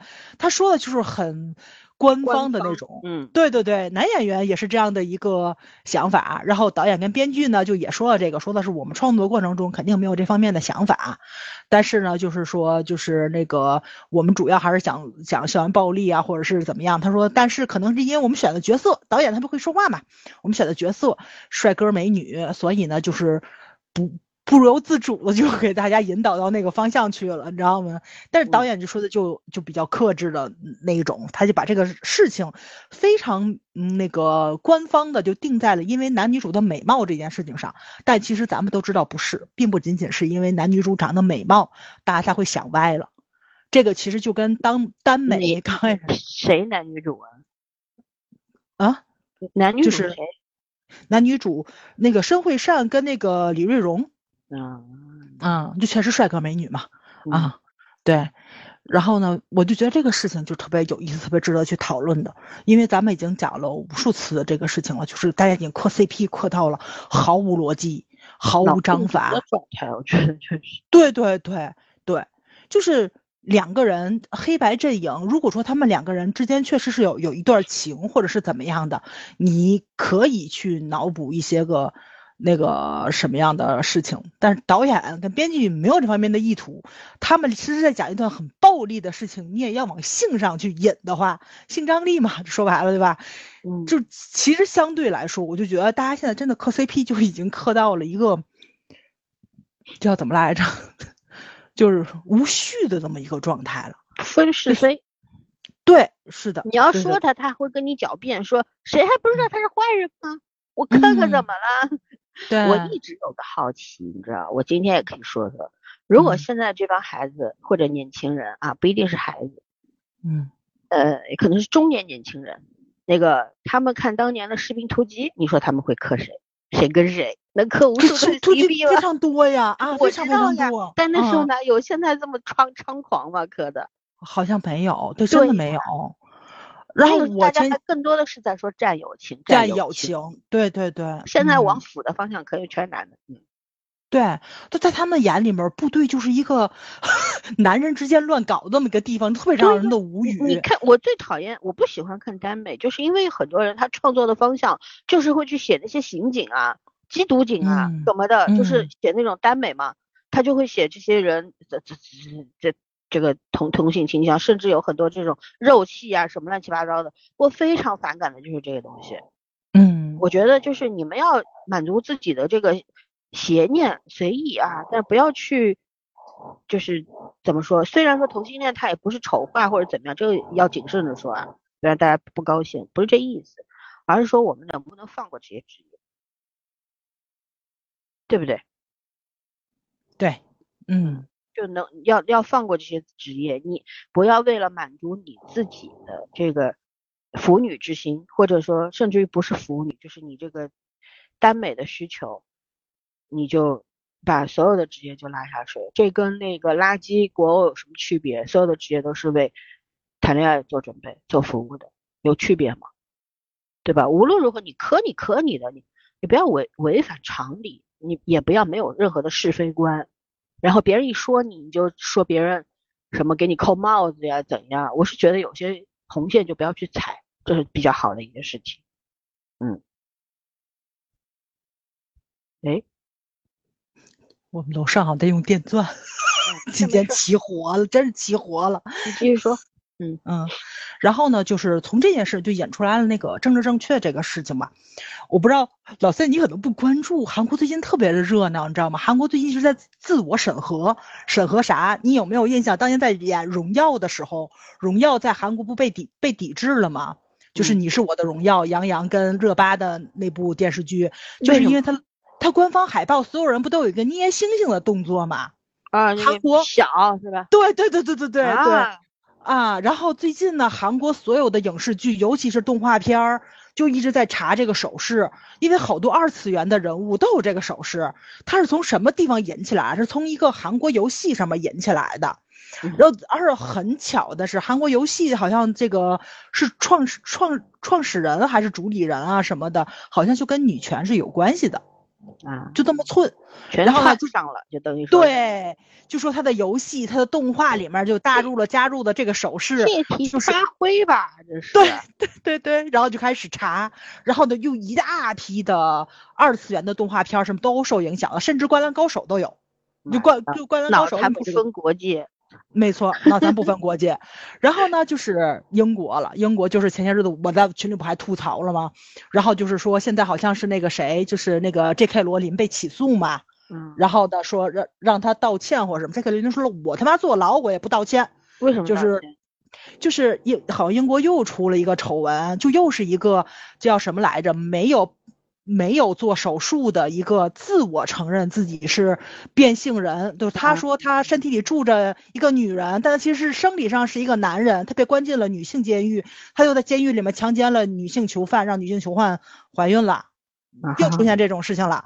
然后 J.K. 罗琳呢，你想吧，就是公众人物就喜欢发表这种意见嘛，他就蹦出来说了一大堆的话。然后呢，就被那些个叫什么来着激进人人士抓住了，说他不尊重 LGBT 性少数群体，对性少数群体，对。但是但是 J.K. 罗琳从头到尾也没说过不尊重，他的意思是不能因为你们的权利要去损害正常女性的权利。对呀，那别人的权利不是权利吗？就你们有就你们有权利。对，所以呢，但是他这个事情在英国那边的极度政治正确化，不就是 J.K. 罗琳？有问题吗？他们又出出台了很多新的法律，好像 J.K. 罗琳又比较有社会的影响力，不知道他他这个言论会不会触犯新的法律的这个边界之罪？对，何患无辞？对对对，在里边搞风搞雨的人，我跟你讲，根本就不关心这些事情，嗯，他无非就是觉得你这个人我要干掉你，对吧？你对我挡了我的道，或者说你得到那些东西我没得到，对，人家现在讲求的政治正确就是要。给这些个少数少数性别群体以生存的空间，然后你现在呢，你出来说他们很多法案或者是很多举动举止是不对的，那么你就是错的，你可能就是一个枪打出头鸟。所以这凯罗琳不就是一直在运动员什么说自己是个女人，然后一个男的运动员去参加了女士运动员的举重拿了冠军，对，是一样的。那别人运动员那么多年的辛苦的，受了那么多的伤。可能一辈子只能参加几次这种大型运动会，那他们凭什么呢？凭什么呢？对，现在国外就是这样子，就是欧洲那边就就已经乱到这个地步了，全世界都是疯子呀。对呀，然后就回到了美国。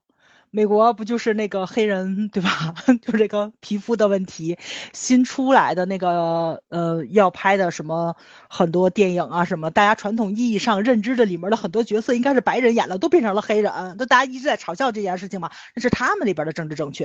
然后你就发现真的就都不正常，其实都不正常的时候，你就发现其实都挺正常的。嗯，这才是人类的。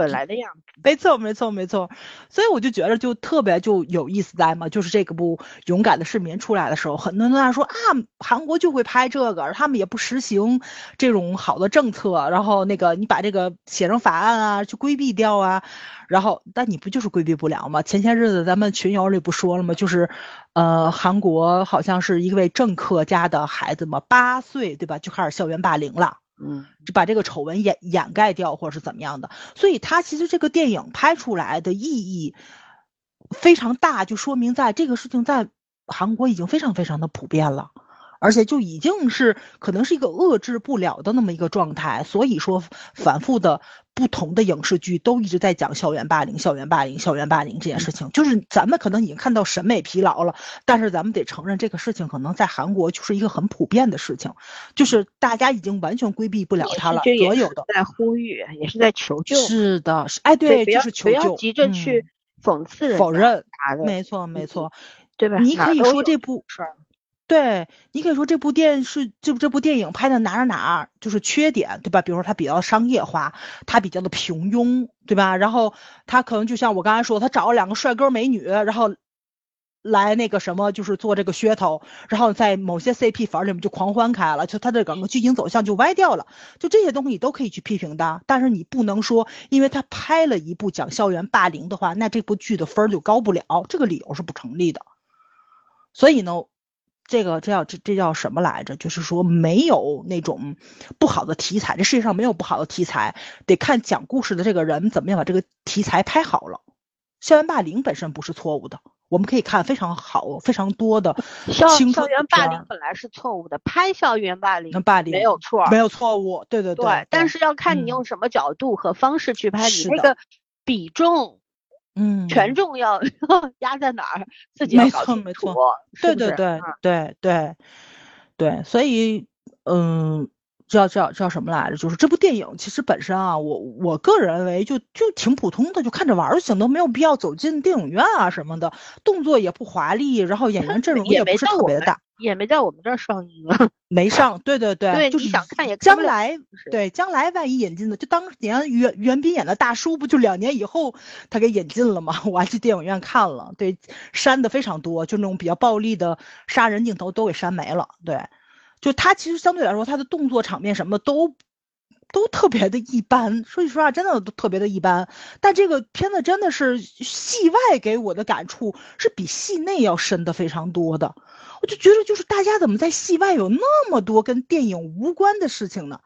就能不能够艺术回归到艺术本身？就一部很普通的 B 级片，看完就完了。你怎么那么多乱七八糟的东西？不能，现在不是什么东西都要赋予意义。哎，嗯，对对对对，所以呢。就是感兴趣的可以去看一看，我觉得就是一部很普通、很普通的作品，B 级片嘛，就跟咱们以前看那个香港那些个打发时间的那个电影是一样的，嗯，没没什么特别大宏大的主题啊什么，就打发时间，就属于这一种。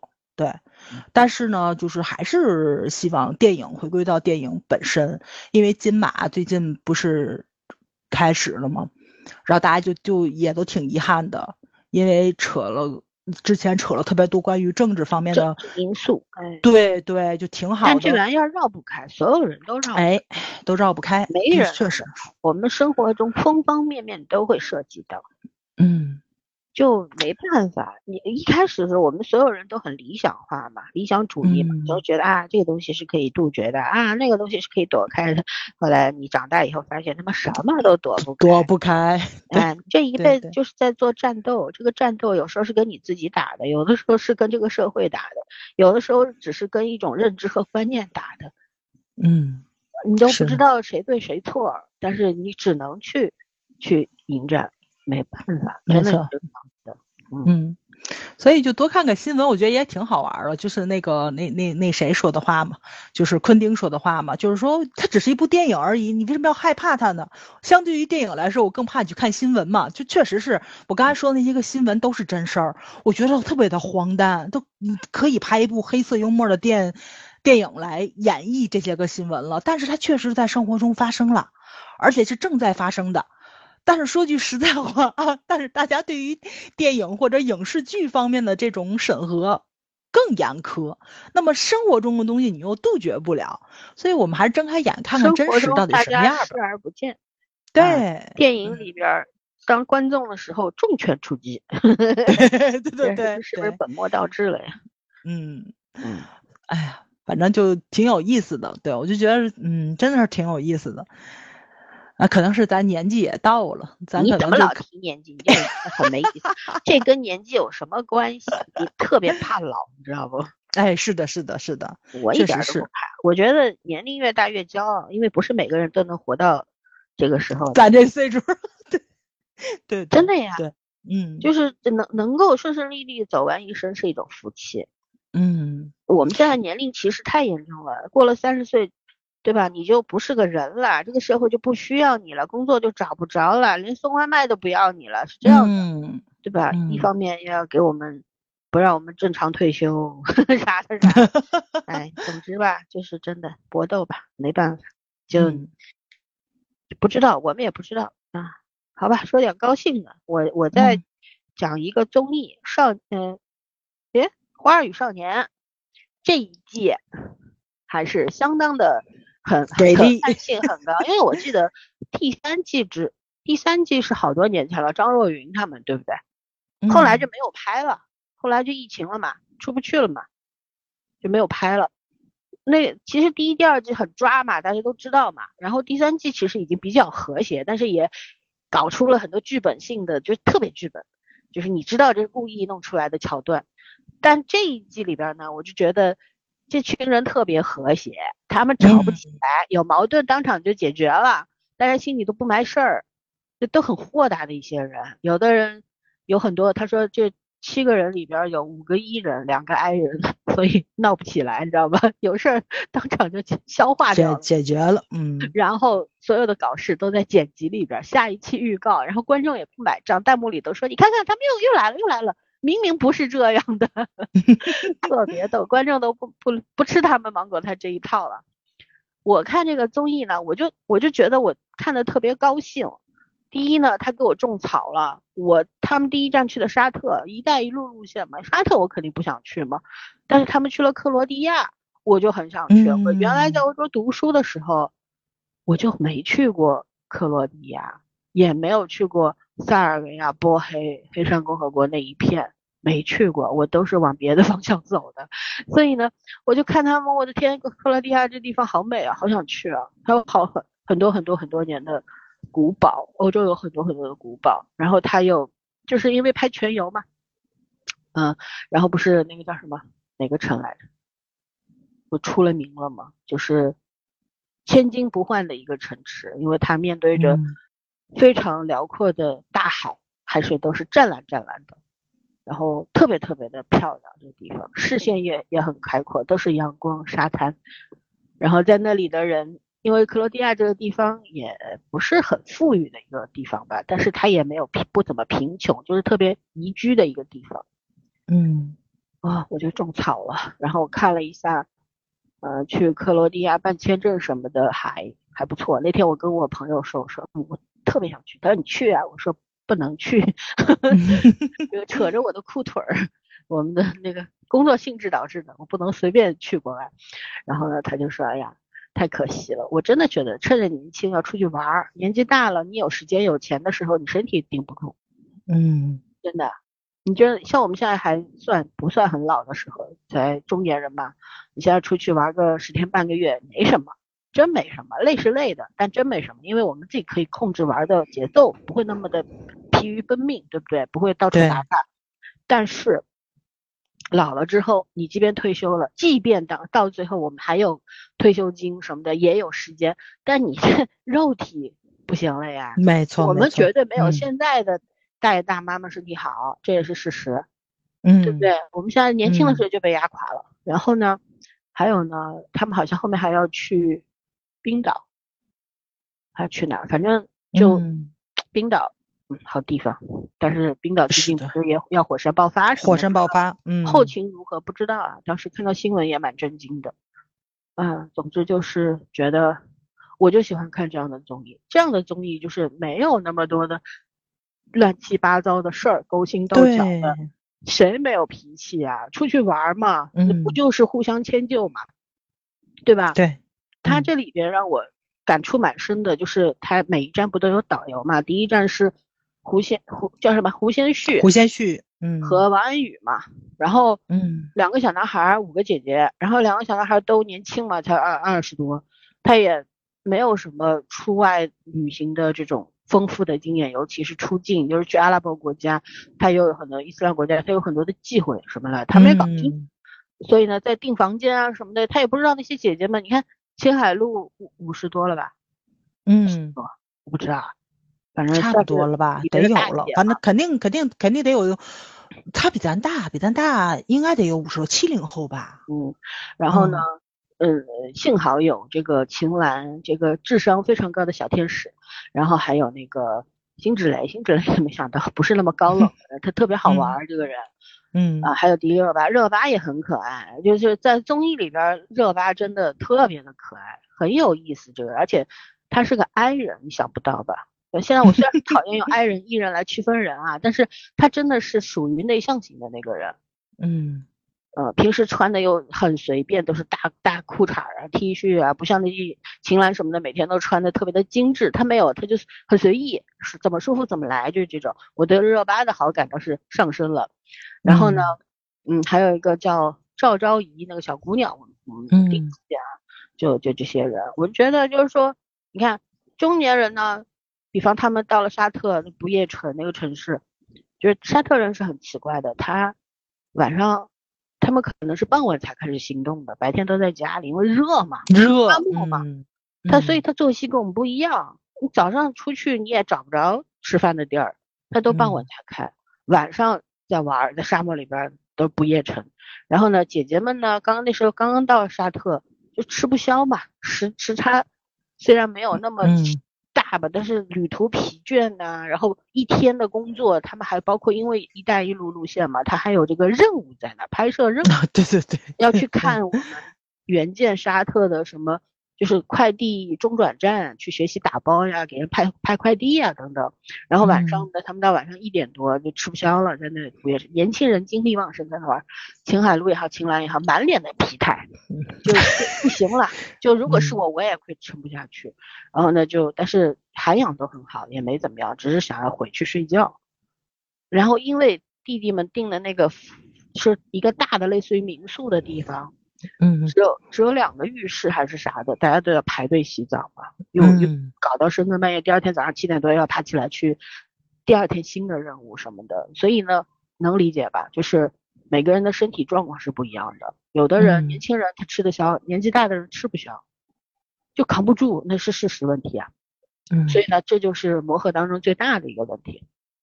由此，我就我就觉得，就是做。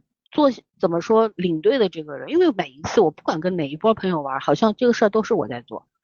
嗯，对，我也想当当一次跟跟屁虫，就是有人定好了我就走，嗯，爱去哪儿去哪儿，我绝不提意见，我都靠高高兴兴的跟随，但是从来没有过机会，我不知道为什么我所有的朋友都默契的认为我会做好这件事情，但是太靠谱了，这件事情很很辛苦，知道吧？因为嗯。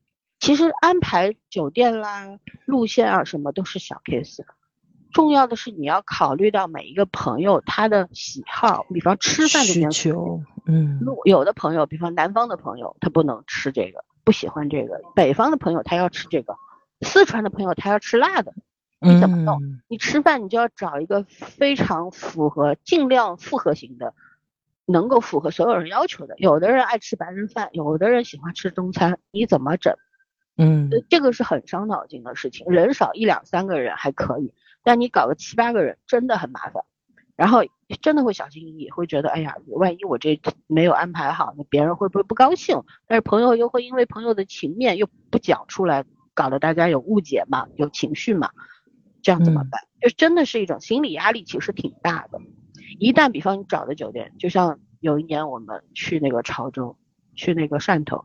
找那民宿贵吗？贵的要死，国庆涨涨价涨了差不多七八倍，特别不要脸。然后里边东西又不好，当当时是我订的嘛，我就心理压力特别大，我就觉得，哎呀，朋友们睡不好了，就那几天我都挺挺内疚的，你知道吧？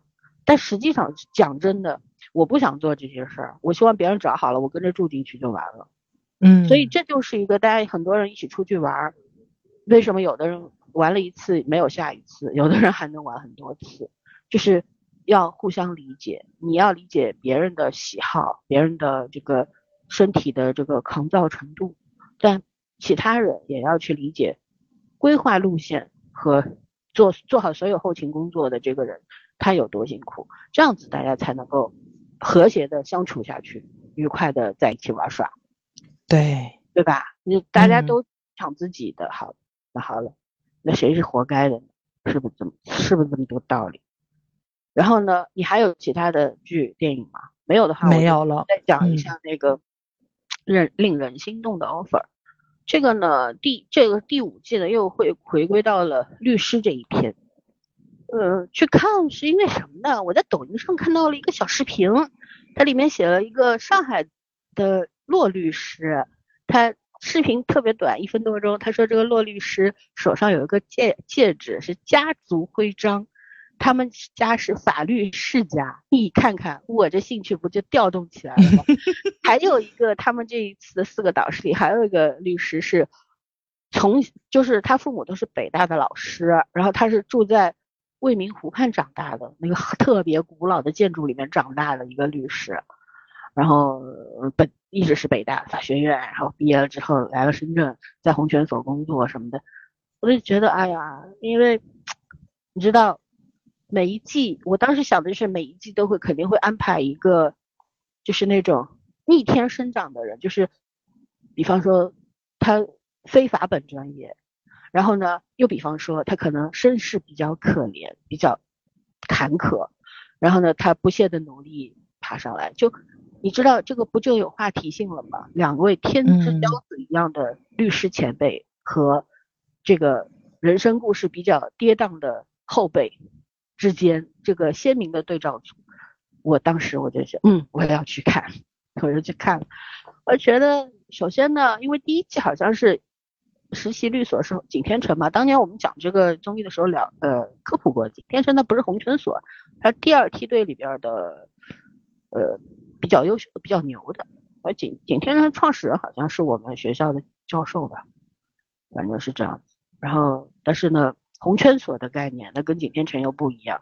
这一次是在红圈所，所以它就非常非常难。第二季好像是在君和，也是个红圈所，难度是不一样的。而这一批孩子呢，里边有非常非常优秀的人，就是那种什么，呃，本身就是清华北大的，或者说本身就是五院四系的，然后又去了国外非常顶尖的藤校什么的深造。然后精通于各种各样的国际法呀，这这个那个的知识产权法呀，做飞速也很厉害啦，打官司也很厉害啦，就这样的年轻人。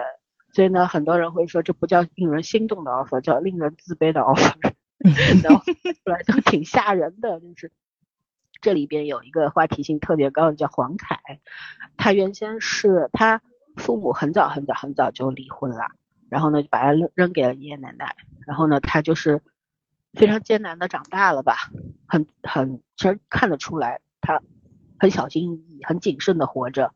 但他内心就像他一像一棵杂草，他就很坚韧嘛。因为他就是他他家里人希望他读医科，然后他就读的是他们那边的江西还是哪里的，呃，反正医医这个。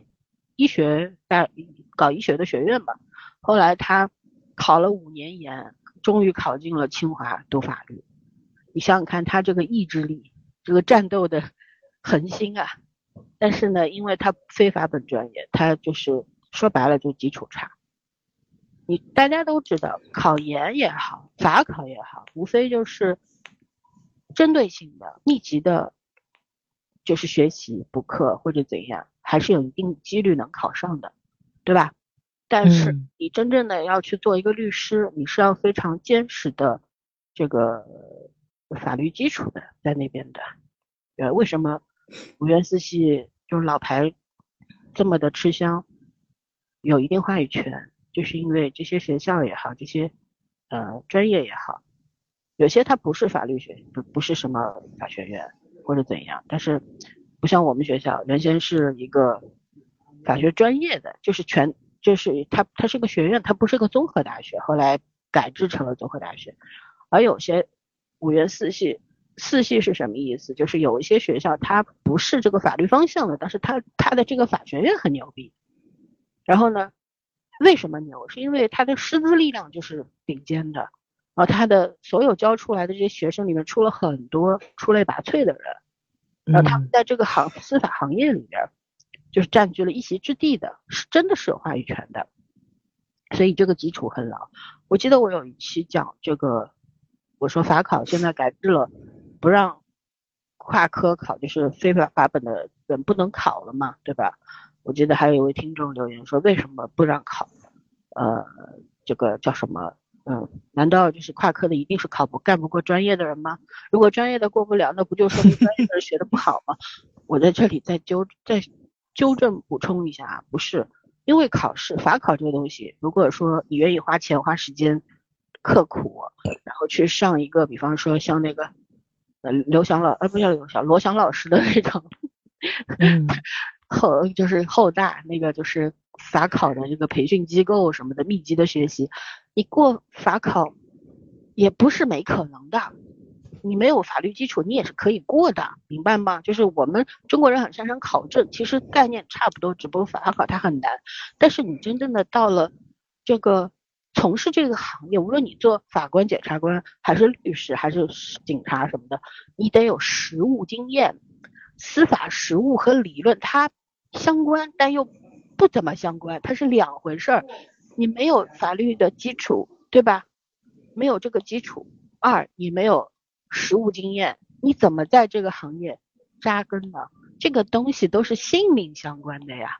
嗯，就算无关性命，它也关于别人的财产吧，对不对？而且，最重要的是法律思维这个东西，不是说我今天过了法考我就有，它不是，它是一个很系统性的东西，他要培训的，他要长时间的培训。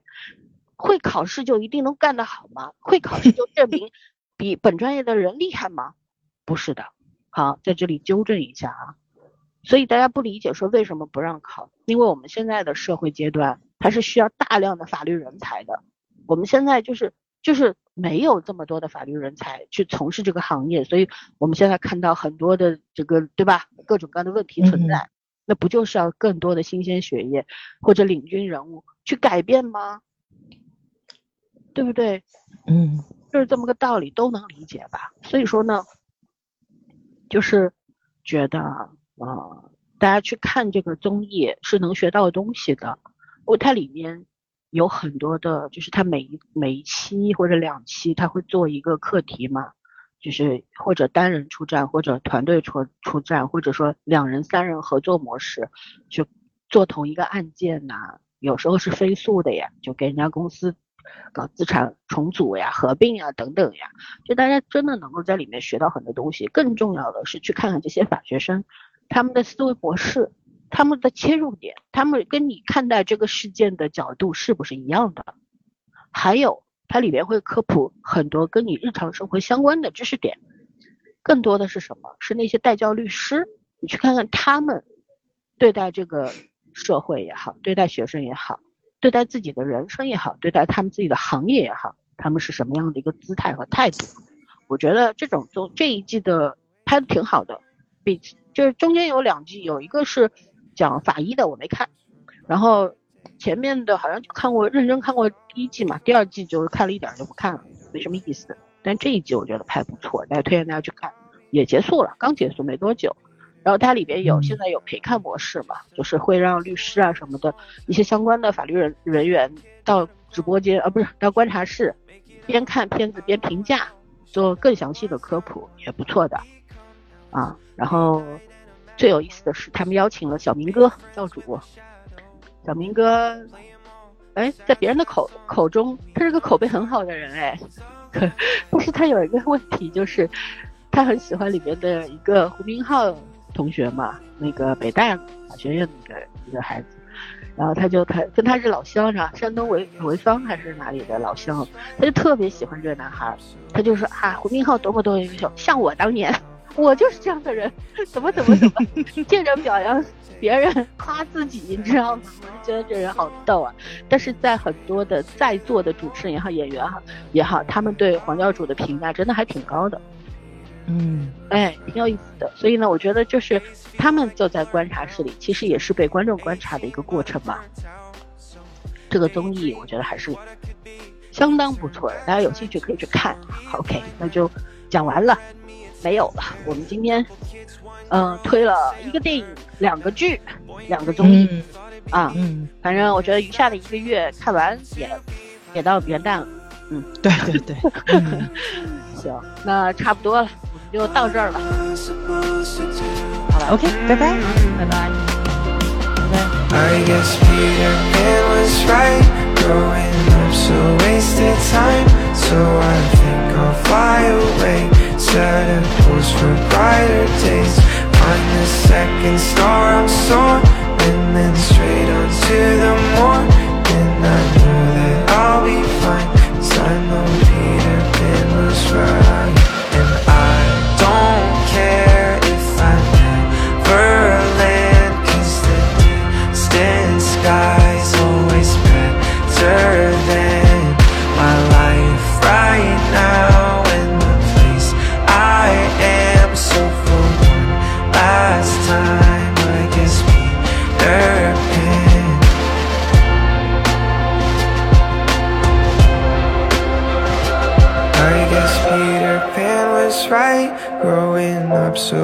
wasted time So I think I'll fly away. Set a course for brighter days. Find the second star I'm soaring Then straight on to the morning. I know that I'll be fine Cause I know Peter Pan was right